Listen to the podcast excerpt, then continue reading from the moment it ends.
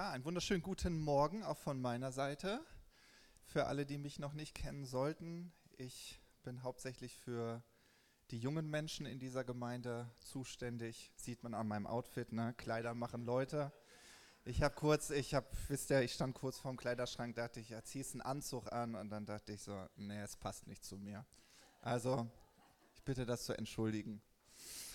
Ähm, genau, er ist, ist immer wieder, glaube ich, so ein schöner Moment, wenn man diese Zeugnisse hört.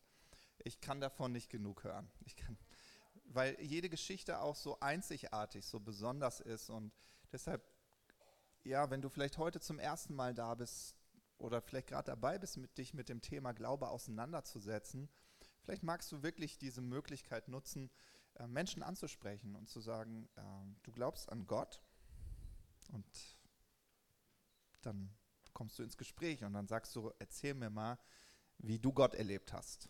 Und ich verspreche dir, dass das jeder irgendwie auf eine andere Art und doch irgendwie gleich erlebt hat.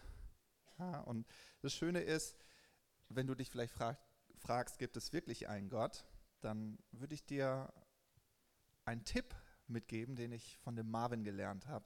Das Bild werde ich nie aus, den, aus meinen äh, Gedanken verlieren. Er sagt, mit Gott ist es wie mit dem Schachspiel. Ja? Du kennst Gott vielleicht nicht und ja, du fragst dich, gibt es ihn wirklich? Dann kannst du mit ihm Schach spielen. Und beim Schachspiel ist es so, dass man ja jemanden braucht, der mitspielt. Und dein Mitspieler wäre in dem Fall Gott. Und beim Schachspiel ist es so, du machst einen Zug und dann wartest du. Und vielleicht willst du das mit Gott ausprobieren und du bittest, betest ein kleines Gebet. Gott, wenn es dich wirklich gibt, dann zeig dich mir. Und das kann dein Schachzug sein. Und dann kannst du warten und Gott wird diese Einladung wahrnehmen und wird dir begegnen. Und dann möchte ich dich wirklich ermutigen, in nächster Zeit einfach offen und äh, feinfühlig dafür zu sein äh, denn Gott spricht häufig auf eine ganz sanfte Art und Weise zu uns. Und das ist nicht die Bratpfanne, die wir uns manchmal wünschen, damit wir uns ganz sicher sind, dass es einen Gott gibt. Ne? Sondern Gott ist ein, äh, ein Gentleman. Und wenn du ihm diese Einladung aussprichst, wird er sie wahrnehmen. Wir haben einen ganz besonderen Gottesdienst. Wir haben einen Taufgottesdienst. Und die Taufe, und das habt ihr von den Täuflingen auch schon gehört, ist was ganz Besonderes, denn in der Taufe steckt eine tiefere Bedeutung und die möchte ich mit uns zusammen heute einmal kurz anschauen und für all diejenigen, die das vielleicht schon wissen, öffne doch dein Herz dafür, dass Gott vielleicht durch die Symbolik der Taufe nochmal ganz neu in deinen aktuellen Alltag spricht. Denn am Ende ist die Taufe erst einmal ein Bekenntnis. Ja, es ist ein Bekenntnis. Mit der Taufe bezeugst du nämlich, was du glaubst und was du für wahr erachtest. Ja? Und das ist übrigens ein geistliches Prinzip. Ja, wir alle kennen die Schwerkraft. Also wenn ich, das Glas sollte ich jetzt mal nicht nehmen. Ich weiß nicht, wem dieses Schöne hier gehört. Ja, Schwerkraft bedeutet, wenn ich das fallen lasse, was passiert dann? Wir wissen es, es fällt auf den Boden. Ja, das ist, das ist ein Prinzip. Äh, ich entschuldige mich schon mal. Ja, das ist ein Prinzip. Und so gibt es auch geistliche Prinzipien. Und das ein geistliches Prinzip ist, ich erhalte, was ich bekenne. Ja, das ist ein geistliches Prinzip. Du erhältst, was du bekennst. Und du bekennst nicht nur mit deinen Worten, du bekennst mit deinen Taten und du bekennst auch mit deinen Gedanken. Ja? So, ähm, und in Markus 11 finden wir das ganz besonders so im Leben von Jesus beschrieben. Das ist immer eine Geschichte, die auch, ich sag mal, Fragen offen lässt, aber die sehr, sehr einleuchtend ist. Ja, in Markus 11 lesen wir nämlich von Jesus, den es hungerte und er tritt an einen Feigenbaum, weil er erhoffte sich Frucht. Und dann fand er keine Frucht. Und dann sagte er so lapidar, an dir soll in Ewigkeit keine Frucht mehr wachsen die nächsten Tage lief er wieder an diesem Baum vorbei und mit ihm zusammen diejenigen, die an ihn geglaubt haben, die ihm nachgefolgt sind. Und die waren völlig aus dem Häuschen. Die sagten, Jesus, guck dir diesen Feigenbaum an. Der ist verdorrt. So. Und es ist total spannend, wie Jesus reagiert. Jesus ist total tiefenentspannt. Na klar. Na klar ist der verdorrt. Jesus war nicht davon überrascht, dass sein Bekenntnis eine Konsequenz nach sich zieht. Dass er erhält, was er zuvor bekannt hat. Seine Nachfolger waren aus dem Häuschen. Ja? Warum? Weil sie sich diesem Prinzip, diesem geistlichen Prinzip nicht so bewusst waren. Ja? So, und deswegen sage ich, die Taufe ist auch ein Bekenntnis. Was bezeuge ich denn mit der Taufe? Zuallererst natürlich mein persönlichen Glauben. Ich glaube an Jesus Christus. Ja? Ich habe Gott gefunden und wir haben diese Zeugnis gehört, die waren so berührend. Aber wenn man sich die Symbolik der Taufe anschaut, dann bezeuge und bekenne ich, was ich glaube, was dort am Kreuz stattgefunden hat. Ja?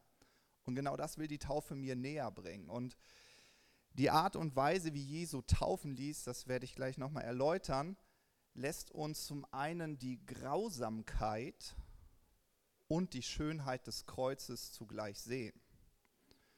Vielleicht hast du schon mal den Film Die Passion Christi gesehen. Das ist eine Verfilmung von Mel Gibson.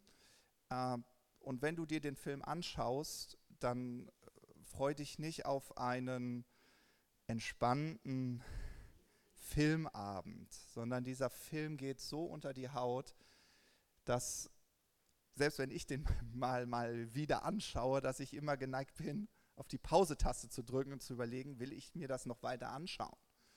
Ja, weil äh, der Tod am Kreuz, wir haben hier eins hängen, äh, ist die grausamste Art, wie ein Mensch sterben kann. Ja?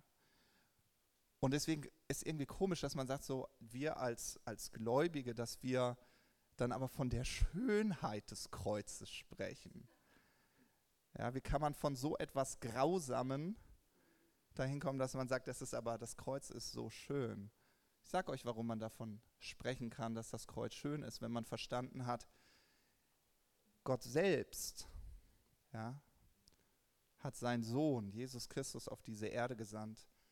Und er starb für dich an deiner Stelle dort am Kreuz, weil du es eigentlich verdient hättest mit deinem ganzen Leben, mit, den ganzen, mit der ganzen Schuld, die du auf dich geladen hast. Und dann beschreibt uns die Taufe eine ganz, ganz tiefe Wahrheit, was Jesus dort am Kreuz für dich vollbracht hat. Und das wollen wir uns kurz zusammen anschauen. Und dafür gehen wir in den Römerbrief, den hat der Apostel Paulus geschrieben, den finden wir im Neuen Testament. Und äh, ihr könnt hier gerne mitlesen. Ja. Und wir starten mal ab Vers 3 äh, und erstmal bis 5. Ja, das Kapitel wird uns noch ein bisschen begleiten. Da schreibt der Apostel Paulus, wisst ihr nicht, was es heißt, auf Jesus Christus getauft zu sein? Wisst ihr nicht, dass wir alle durch diese Taufe mit einbezogen worden sind in seinen Tod? Durch die Taufe sind wir mit Christus gestorben und sind daher auch mit ihm begraben worden. Das klingt erstmal nicht schön. Das klingt grausam. Tod ist grausam. Aber das ist ein Teil des Kreuzes. Der Tod. Und Paulus beschreibt ja etwas, weil er möchte, dass jeder, der sich taufen lässt, genau das versteht. Ja, was bedeutet das denn, wenn ich mich taufen lasse? Und lieber Uli, komm, ach, wo bist du, Uli? Ah, komm her. Du hast so wunderschön E-Gitarre heute gespielt. So, du darfst einmal hier, damit dich auch jeder sieht, auf die Bühne. Wir gehen das machen, das auf der Bühne. So, also wenn wir taufen, das ist das griechische Wort Baptisto, das bedeutet untertauchen. Das heißt, wir beträufeln hier, hier niemanden, sondern die Symbolik ist, darfst dich mal hinlegen lassen. Ja, kann man, mutig. Oh, ist, dass wir, streck mal deine Beine aus. Ähm, entspann dich einfach, Uli. ja, ist dieses Untertauchen. Und die Symbolik dahinter ist, dass du ja komplett unter dem Wasser, unter der Wasseroberfläche verschwindest. Nur für einen Moment. Wir holen dich wieder hoch. Aber das ist der Gedanke dessen ist, was Paulus hier sagt, verstehst du, das Kreuz hat mit dem Tod zu tun. Wenn du dich taufen lässt, hat das mit Tod zu tun. Ja? Etwas muss sterben. Etwas muss sterben. Warum? Denn wenn nichts stirbt, gib mir deine Hand, wenn nichts stirbt, kann auch nichts wieder auferstehen. Ja? Ja, und das ist der Moment, wo jemand aus dem Wasser wieder aufsteht. Deswegen untertauchen. Da steckt eine Botschaft hinter. Und die erläutert uns Paulus hier. Danke dir, Uli. Ja, deswegen heißt es weiter äh, hier in Römer Kapitel 6, weil nun aber Christus durch die unvergänglich herrliche Macht des Vaters von den Toten auferstanden ist, ist auch unser Leben neu geworden. Und dann heißt es weiter, und das bedeutet, wir sollen jetzt ein neues Leben führen. Denn wenn sein Tod gewissermaßen unser Tod geworden ist und wir auf diese Weise mit ihm eins geworden sind, dann werden wir auch im Hinblick auf seine Auferstehung mit ihm eins sein. Und das ist die Symbolik der Taufe. Das ist, was wir heute gemeinsam bekennen. Wir bekennen, da gibt es was in meinem Leben, das sterben musste. Und deswegen ist es die Schönheit des Kreuzes. Weil in unserem Alltag gibt es manchmal so Dinge, wo wir unser Leben anschauen und sagen, ah, das sind Dinge, die mich nerven. Kennt ihr sowas? Also ich kenne es. Es gibt so Eigenarten manchmal in meinem Leben, da, da beobachte ich mich und ich versuche dann immer so ein bisschen sozusagen aus, ja, das, nicht, dass er mich missversteht, es nur, es passiert nicht wirklich, so ein bisschen aus mir raus, so, so wie man sagt immer, wenn so eine Streitsituation ist, immer schön objektiv von außen zu betrachten, ist nicht so einfach, ne, wenn man mit involviert ist, aber ich versuche das immer. Und dann versuche ich mich sozusagen von außen zu beobachten. Na, jetzt bin ich mal auf dein Krisenmanagement gespannt. Und dann bin ich in meinem Krisenmanagement und denke nur, ja, weißt du, ich denke, und von außen gucke ich und denke nur, oh mein Gott, da muss noch was sterben. ja, so, und das ist, was, Paulus hier erklärt. Er sagt, wenn wir an das Kreuz denken, dann verstehen wir, dass wir durch unseren Glauben an Jesus Christus genau diese Wahrheit bekennen, dass dort am Kreuz etwas gestorben ist. Der Glaube an Jesus zieht also einen Wesensaustausch nach sich. Ja? Mein altes Wesen mitsamt seiner alten Lebensführung stirbt dort am Kreuz. Aber dann kommt dieser Auferstehungsmoment. Ja? Sein Wesen nimmt Raum in meinem Leben. Und ich möchte euch wirklich so ermutigen, wer von euch hat noch Glühbirnen? Die sind am Aussterben so ein bisschen. Ne? Wir haben fast nur noch LEDs und die scheinen lange zu halten. Ähm, genau. Aber vielleicht kennt ihr das, wenn der Draht mal durchgeschmort ist. Keiner von uns versucht, eine Glühbirne zu reparieren. Ne? Aber häufig versuchen wir das mit unserem Leben. Häufig versuchen wir das mit unseren schlechten Gewohnheiten. Die kriege ich schon repariert. Ich kann auch ein netter Ehemann sein. Ja, und dann versuchen wir da rumzudoktern. Ah, das macht kein Mensch. Glühbirne kaputt, raus, weg damit, Austausch, neue Glühbirne. Ja? Weil eine reparierte Glühbirne, das funktioniert erstens gar nicht und zweitens, ohne diesen Austausch wirst du diese Strahlkraft vermissen, die Gott für dein Leben vorgesehen hat. Die Bibel sagt nämlich, dein Leben soll ein Licht sein. Aber ohne den Glauben an Jesus Christus und ohne den Glauben an das, was die Taufe bedeutet, wirst du das nie erreichen. Hör auf zu versuchen, dein Leben zu reparieren. Was du brauchst, ist Neuanfang. Du brauchst eine neue Glühbirne, du brauchst einen Austausch. Ja? Du brauchst sein Wesen. Und deshalb spricht Gott von einem Austausch, der dort am Kreuz stattgefunden hat. Und Austausch meint auch, dass du die Plätze mit Jesus getauscht hast. Ja? Also nicht nur, dass dein altes Wesen, das dich zu dem Leben geführt hat, das du gelebt hast, bevor du Jesus Christus kennengelernt hast, dass das gestorben ist und du sein Wesen bekommen hast. Nein, du hast auch Plätze getauscht. Und das ist, was wir in 2. Korinther 5, Vers 21 lesen. Da heißt es, denn Gott hat Christus der ohne jede Sünde war, mit all unserer Schuld beladen und verurteilt. Wozu eigentlich? Damit wir freigesprochen und durch ihn zu der Gerechtigkeit kommen, mit der wir vor Gott bestehen können. Und das ist, was das Kreuz bedeutet. Ja? Ich brauche mal, äh, mhm, Thorsten. Manchmal habe ich Namensfindungsstörung, aber Thorsten verzeiht mir das. Okay? Du darfst der Sünder sein. Ist schöner. Guck mal hier. Ja, nicht so wie Maria, mach mal runter. Äh, modern hier. ja. Äh, häufig hilft uns das, wenn wir das verbildlichen. Wir wissen, Schuld, Sünde, da spricht die Bibel von Finsternis. Ja. Also, glaube ich, kommt das Schwarz schon ganz gut. So, was passiert in dem Moment, wo du Jesus Christus kennenlernst, dann ist das Kreuz nicht zu einer Müllhalde geworden, wo du immer wieder deine Sünde hinbringst und deine ganzen Fehl, äh, Fehltritte, sondern was passiert ist dieses Plätze tauschen. Jesus heißt es hier war ohne Sünde. Ja, ich versuch's. Das sieht eher wie ein Schal jetzt aus. Ja, so. Aber was in dem Moment passiert ist, dass Jesus sagt, du, Thorsten, hast du eigentlich verstanden, dass ich für dich da am Kreuz gestorben bin? Wenn du an mich glaubst, dann tauschen wir Plätze.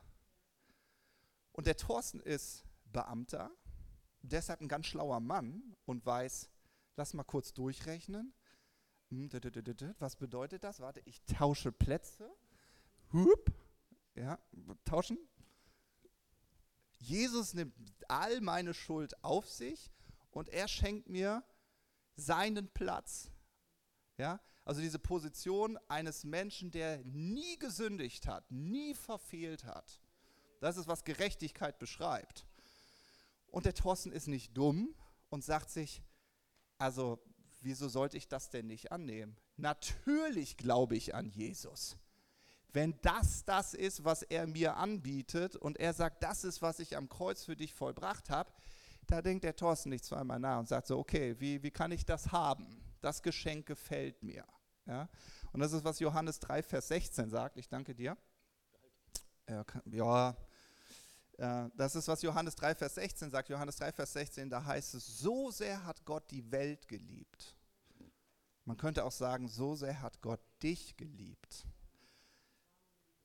dass er seinen Sohn gab, Jesus Christus, damit alle, die an ihn glauben, eben nicht verloren gehen, sondern dieses ewige, neue Leben erhalten. Ja? Das Kreuz bedeutet aber auch noch etwas. Das ist nämlich eine schöne Realität, die ich dir gerade beschreibe. Ne? Aber es ist manchmal im Alltag, da erlebst du vielleicht doch dein altes Wesen, oder? Ich fand, Tobi und Joyce haben das super beschrieben. ne? Und das ist, das ist auch ganz, ganz wichtig. Hier so ein Gottesdienst, das kann so ein emotionaler Moment sein, der, der dich innerlich so berührt, dass ich sage, das ist immer wie, ich heirate jemand, ich meine Gefühle, rosarote Brille, oh ja, dich immer, oh forever love, love, love, love.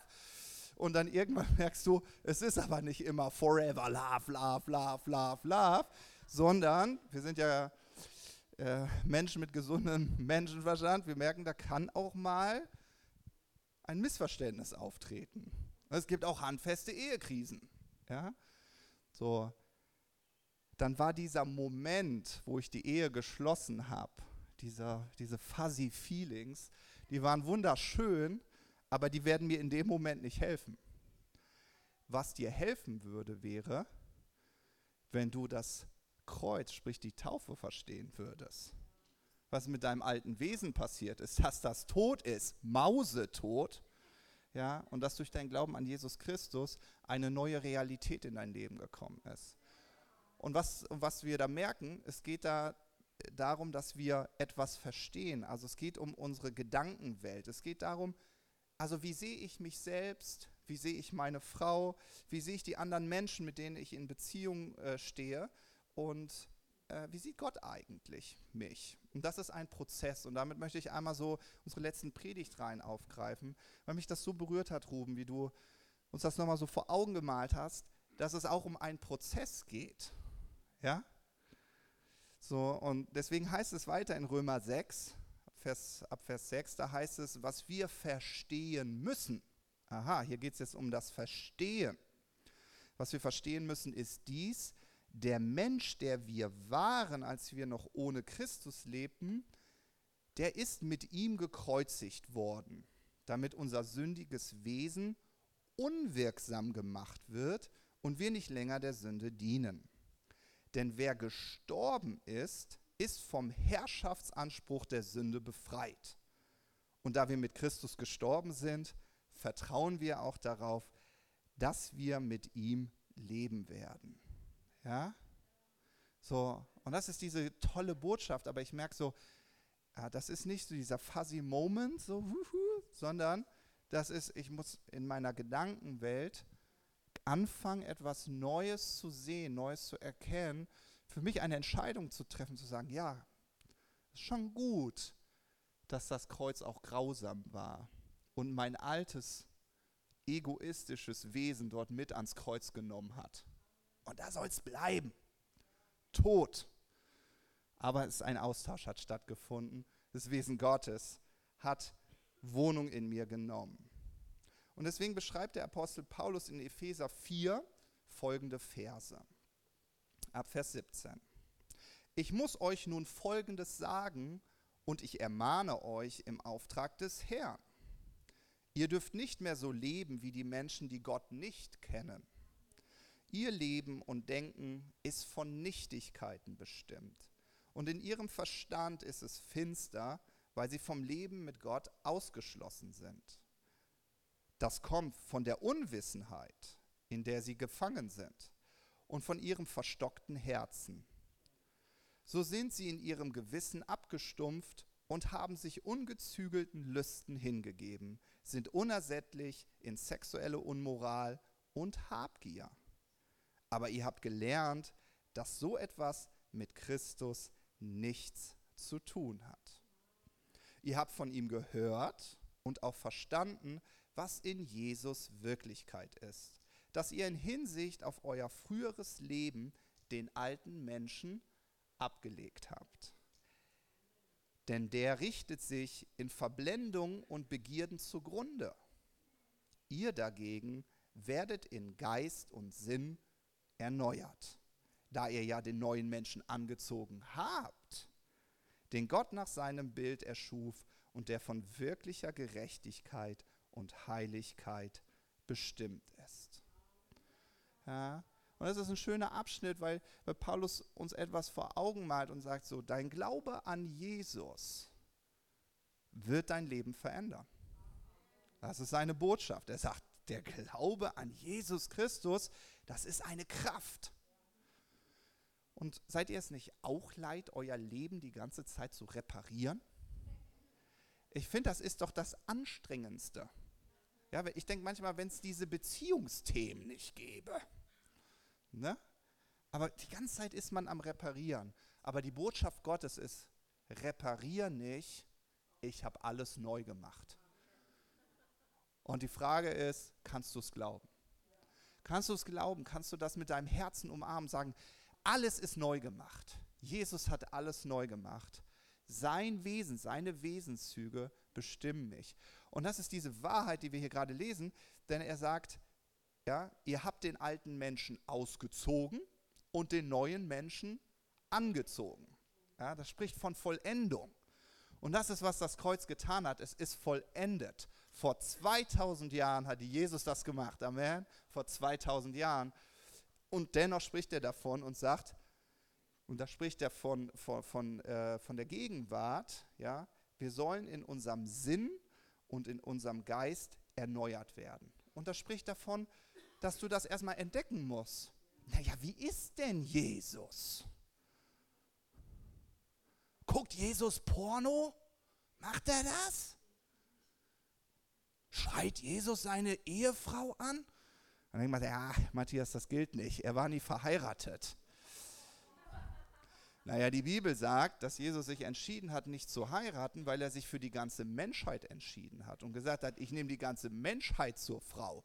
Da ich immer so, puh. Also, ich habe eine Frau und ich liebe sie. Aber ich, ich, wir reden von Milliarden Menschen.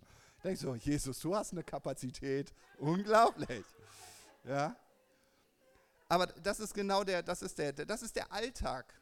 Du schaust dir Jesus an, du schaust dir die Wesenszüge Jesu an Und während du ihn anschaust,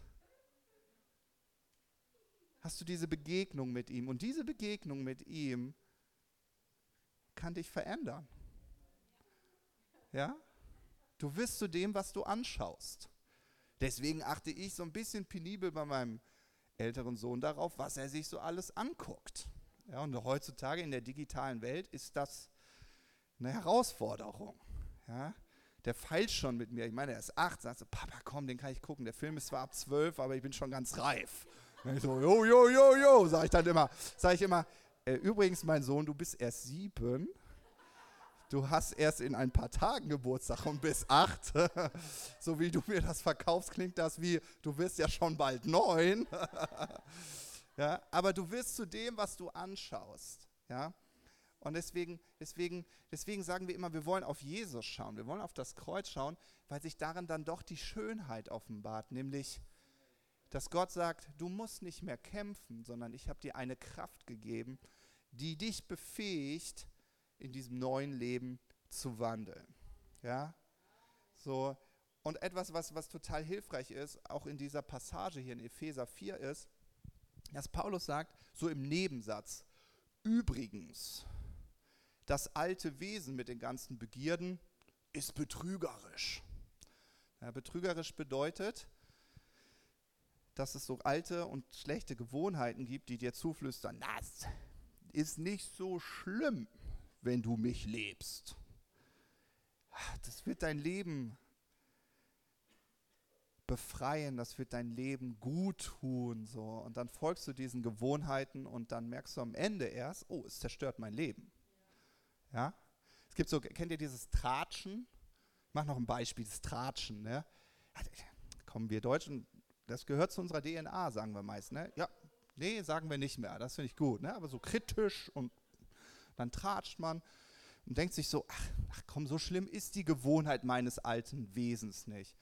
Aber wenn dann dein Mann kommt und sagt, übrigens, ich will mich jetzt scheiden lassen und deine beste Freundin sagt, übrigens, ich will nichts mehr mit dir zu tun haben und das ist endgültig, dann denkst du, oh Mist, ganz schön betrügerisch diese alte Gewohnheit. Weil Jesus würde nie etwas Schlechtes über dich sagen. Er würde nie etwas sagen, was dich nicht ermutigt oder stärkt. Und deswegen ist das sehr alltagsrelevant. Ja? Also wir sollen in erster Linie auf eine neue Art denken. Ja? Und diese Prozesse, wovon Ruben auch gesprochen hat, die können ganz schön langwierig sein. Weil Gewohnheiten ändern erfordert schon eine gewisse Disziplin. Ja? Aber Gott möchte uns genau diese Kraft durch das Kreuz und durch die Taufe offenbaren. Und ich möchte abschließen mit einem Bibelvers in Hebräer 10, Vers 35 und 36. Und der ist wundervoll, weil der Schreiber des Hebräerbriefes uns so ermutigt. Da heißt es, werft nun eure Zuversicht nicht weg Warum? Sie hat eine große Belohnung. Und dann sagt er, denn Ausharren habt ihr nötig, damit ihr, nachdem ihr den Willen Gottes getan habt, die Verheißung davontragt. Und wer mich kennt, der weiß, dass ich das Griechisch liebe. Und das habe ich ja auch hier mal wieder gemacht. Wegwerfen, griechisches Wort apoballo, schön, ne? hat zwei Bedeutungen. Wegwerfen oder verlieren. Und während ich da so drüber nachgedacht habe, habe ich gedacht, wegwerfen ist was Aktives, was Bewusstes. Ja, und es gibt so Momente, wo ich weiß, ich könnte eigentlich zuversichtlich sein, aber ich entscheide mich dazu, gefrustet zu sein, nicht zuversichtlich zu sein. In den Prozessen, in denen ich in meinem Alltag stehe, wo ich merke, oh, ich merke, da muss ich, da muss was verändert werden. Da ist Gott am Arbeiten bei mir. Wir sollen sie nicht wegwerfen. Aber manchmal passiert das aber auch eher passiv oder unbewusst, dass wir es einfach verlieren. Wir verlieren die Zuversicht, weil du das Gefühl hast, das Leben schlägt so hart zu. Ja? Zuversicht, das griechische Wort ist Paresia, das bedeutet auch Gewissheit, Vertrauen, es bedeutet auch eine Beteuerung. Es setzt sich aus zwei griechischen Worten zusammen, Pas und Reo was eigentlich nichts anderes heißt, als alles sagen oder alles auszudrücken, alles zu sprechen. Deswegen ist es irgendwie auch ein Bekenntnis. Ja? deswegen finde ich, mir hilft das manchmal so, die Synonyme zu sehen. Ich will meine Zuversicht nicht wegwerfen. Ich will meine Gewissheit nicht wegwerfen, was Jesus dort am Kreuz für mich vollbracht hat. Ich will mein Vertrauen auf Gott nicht wegwerfen. Und ich werde mein Bekenntnis nicht wegwerfen. Ja? Zu bekennen, dass Jesus dort mit mir die Plätze getauscht hat. Warum? Es hat eine große Belohnung. Und jetzt habe ich hier was für Marvin. Denn das griechische Wort für groß ist Megas. Ja, wenn der, wenn, wenn, wenn jetzt, ich mache mal jetzt mal auf Marvin, der hat auch immer so eine auf. Also du musst an Gott glauben. Du musst an Gott glauben. Das ist eine mega Belohnung. Ne? Das ist was, was, was hier steht. Eine mega Belohnung. Und dieses Wort Mistapodosia bedeutet wie eine doppelte Belohnung. Eine, eine mega Belohnung, die dich belohnt. ja? So, das ist, das ist was, was, was der Schreiber des Hebräerbriefes hier sagt. sagt. Werf die Zuversicht nicht weg. Wirf dein Bekenntnis nicht weg. Verlier es nicht. Pass drauf auf. Es gibt eine mega Belohnung, die dich so belohnt. Also er versucht so richtig zu motivieren. Ne? Und wenn du gerade so ein bisschen enttäuscht bist, kann das helfen. Ja? Und dann der zweite Teil heißt es, denn Ausharren habt ihr nötig. Was für ein Kackwort. Entschuldige, dass ich das deutlich sage, ich entschuldige mich jetzt schon wieder. Aber ausharren klingt jetzt nicht wie einfach. ja, aber es ist total spannend. Ausharren, griechisch, hupomone, bedeutet eine freudige oder hoffnungsvolle Beständigkeit. Und das klingt nicht nach, äh, ich muss schon wieder Salat essen, um abzunehmen. ne? Oder, ah, Mann, jetzt muss ich schon wieder meinen Zorn zügeln. Ja? Sondern es ist eine freudige und hoffnungsvolle Beständigkeit. Ja, das setzt sich auch aus zwei griechischen Worten zusammen. Hupo, Hupo, kann man sich gut merken, wie die Hupe, bedeutet unter und Meno, stehen. Ja? Und zwar wird das so beschrieben in einem gegebenen ja, man könnte auch sagen, in einem zugeteilten Ort oder in einem gegebenen Stand, in einer gegebenen Beziehung, in einer gegebenen Erwartung stehen, bleiben und fortfahren. Und für mich spricht das einfach nur vom Kreuz. Weil was hat Jesus dir durch das Kreuz, durch deinen Glauben an Jesus gegeben? Er hat dir einen neuen Ort gegeben, er hat dir einen neuen Stand gegeben, du hast nämlich Plätze getauscht, Dir ist eine neue Beziehung gegeben worden. Gott spricht persönlich zu dir. Und es gibt große Belohnung. Das heißt, er hat dir auch eine Erwartung gegeben. Ja? Und das klingt nach guten Ausharren. Da denke ich, ja, darauf will ich mich freuen. Darauf will ich hoffnungsvoll beständig sein. Und das Wort nötig, ja, denn Ausharren habt ihr nötig, ist noch besser. Nötig, griechisch, ist eigentlich kein ich weiß nicht, warum die das mit, ein, äh, mit einem Abwehr, Adverb heißt das, ne? Adjektiv. Adjektiv, mit einem Adjektiv, lassen wir das Latein hier weg, das Adjektiv nutzen. Ja, das griechische Wort ist Chaira, ich hoffe, ich spreche es gut aus. Und das bedeutet Angestelltenverhältnis oder Liebesverhältnis. Habe ich gesagt, wie kommen die denn dann auf nötig? Habe mir ein bisschen das noch ein bisschen tiefer angeschaut. Das ist ganz klar, aufgrund dieser Verhältnisse, in denen ich stehe, ist jemand, ist jemand liiert? Ist jemand irgendwo in einem Angestelltenverhältnis? Also ihr arbeitet und ihr habt einen Chef, okay? Gut, dann könnt ihr das nachvollziehen.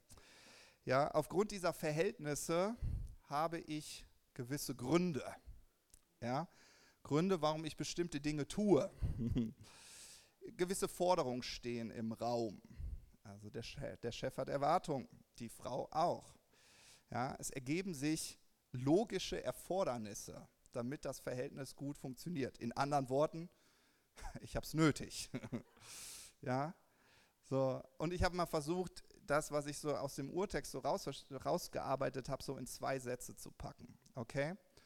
Und das hat mich total ermutigt, weil es hier heißt, also in meinen Worten, dass der Schreiber des Hebräerbriefes sagt, habt ein Liebesverhältnis mit der freudigen und hoffnungsvollen Beständigkeit.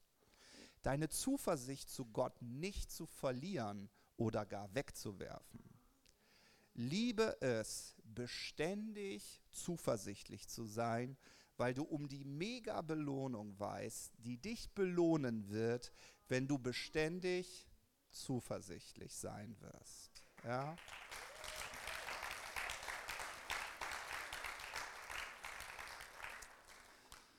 So, und das ist genau das, was die Taufe bedeutet, ein neues Leben. Es bedeutet nicht, dass sofort alles neu ist und neu läuft und funktioniert. Wir brauchen diesen Moment, wo wir uns mit unseren Alltagsthemen und uns selbst auseinandersetzen. Äh, Ausharren haben wir nötig, in anderen Worten. Lasst uns diese freudige, hoffnungsvolle Beständigkeit umarmen, äh, weil wir wissen, Jesus hat dort am Kreuz was für uns getan und ich kann entscheiden, ob ich das umarme oder nicht. Und das wären so vier praktische Punkte, die du mit in deine Woche nehmen kannst, okay? Ganz praktisch, ganz schnell, vier praktische Punkte. Das erste, ich möchte dich ermutigen, dass du die Lebensweise visualisierst, die du leben möchtest. Ja, ob, ob du nun verheiratet bist, ob du eine Situation auf deiner Arbeit hast, ob du eine Schwierigkeit mit deinen Kindern hast. Irgendwo haben wir diese Herausforderung, wo wir mit alten, schlechten Gewohnheiten konfrontiert sind, wo wir sagen, naja, repariert kriege ich die nicht mehr. So, und dann lässt man sie laufen, aber visualisiere doch einfach die Lebensweise, die du leben möchtest. Was willst du in deinem Leben und in deinen Beziehungen kultivieren? Als nächstes, was hat für dich Wert im Leben? Also was ist in deinen Augen wertvoll? Ist eine glückliche Ehe ein Wert? Ist ein erfüllter Job ein Wert? Ist, dass du ein gutes Verhältnis zu deinen Kindern hast ein Wert? Ist anderen von Jesus zu erzählen und diese begeisternde Botschaft mit ihnen zu teilen, ist das wertvoll für dich? Denn ein Wert offenbart doch immer auch diese Belohnung. Wenn ich etwas als wertvoll erachte, dann belohnt es mich. Es ist wie ein lohnendes Ziel, das ich bereit bin zu verfolgen. Nun, jetzt hast du es visualisiert. Du hast es klar vor Augen, wie du sein möchtest und was du leben möchtest. Ja, und du hast eine Motivation, weil du weißt, es lohnt sich. Ja. Dann wäre das Dritte, was du machen kannst, dass du die Lebensweise, die dir wertvoll erscheint, dass du einfach mal danach handelst. Ja? Denn nur wenn du Sachen anpackst, kann sich auch was verändern. Und für mich bedeutet das in erster Linie, dass ich wichtigen Dingen Priorität in meinem Leben einräume. Ja? Also ich kann nicht davon, ich kann mir nicht wünschen, dass ich eine bessere Freundschaft habe, wenn ich mir nicht Zeit dafür nehme. Und da ist der Kalender doch eine große Hilfe. Plane es ein. Ja? Und das vierte, praktiziere deine neue Lebensweise, die du dir als neue Gewohnheit er erhoffst. Warum? Naja, du hast ja das neue Leben von Jesus bekommen. Also das Problem ist ja nicht, dass du nicht befähigt wärst. Ich verstehe das, wenn man zum ersten Mal Iron Man oder Spider-Man wird und mit diesen Superkräften noch nicht so recht weiß, wie man damit umzugehen hat, dass das eine oder andere Malheur passiert. Aber man muss es trotzdem ausprobieren. ja, und dazu möchte ich euch ermutigen, das Wesen Gottes ist in dir durch den Glauben an Jesus Christus. Das ist, was die Taufe bedeutet. Und habt den Mut, das im Alltag anzuwenden. Amen. Amen.